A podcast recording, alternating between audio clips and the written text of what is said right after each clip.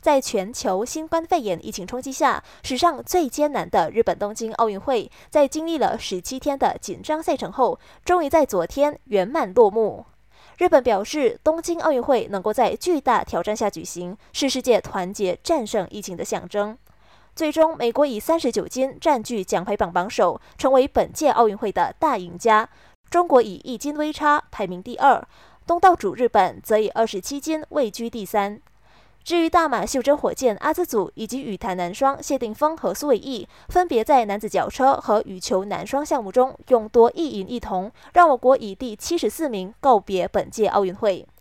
下届奥运会将在三年后由法国承办。奥运会二零二四年，我们巴黎见。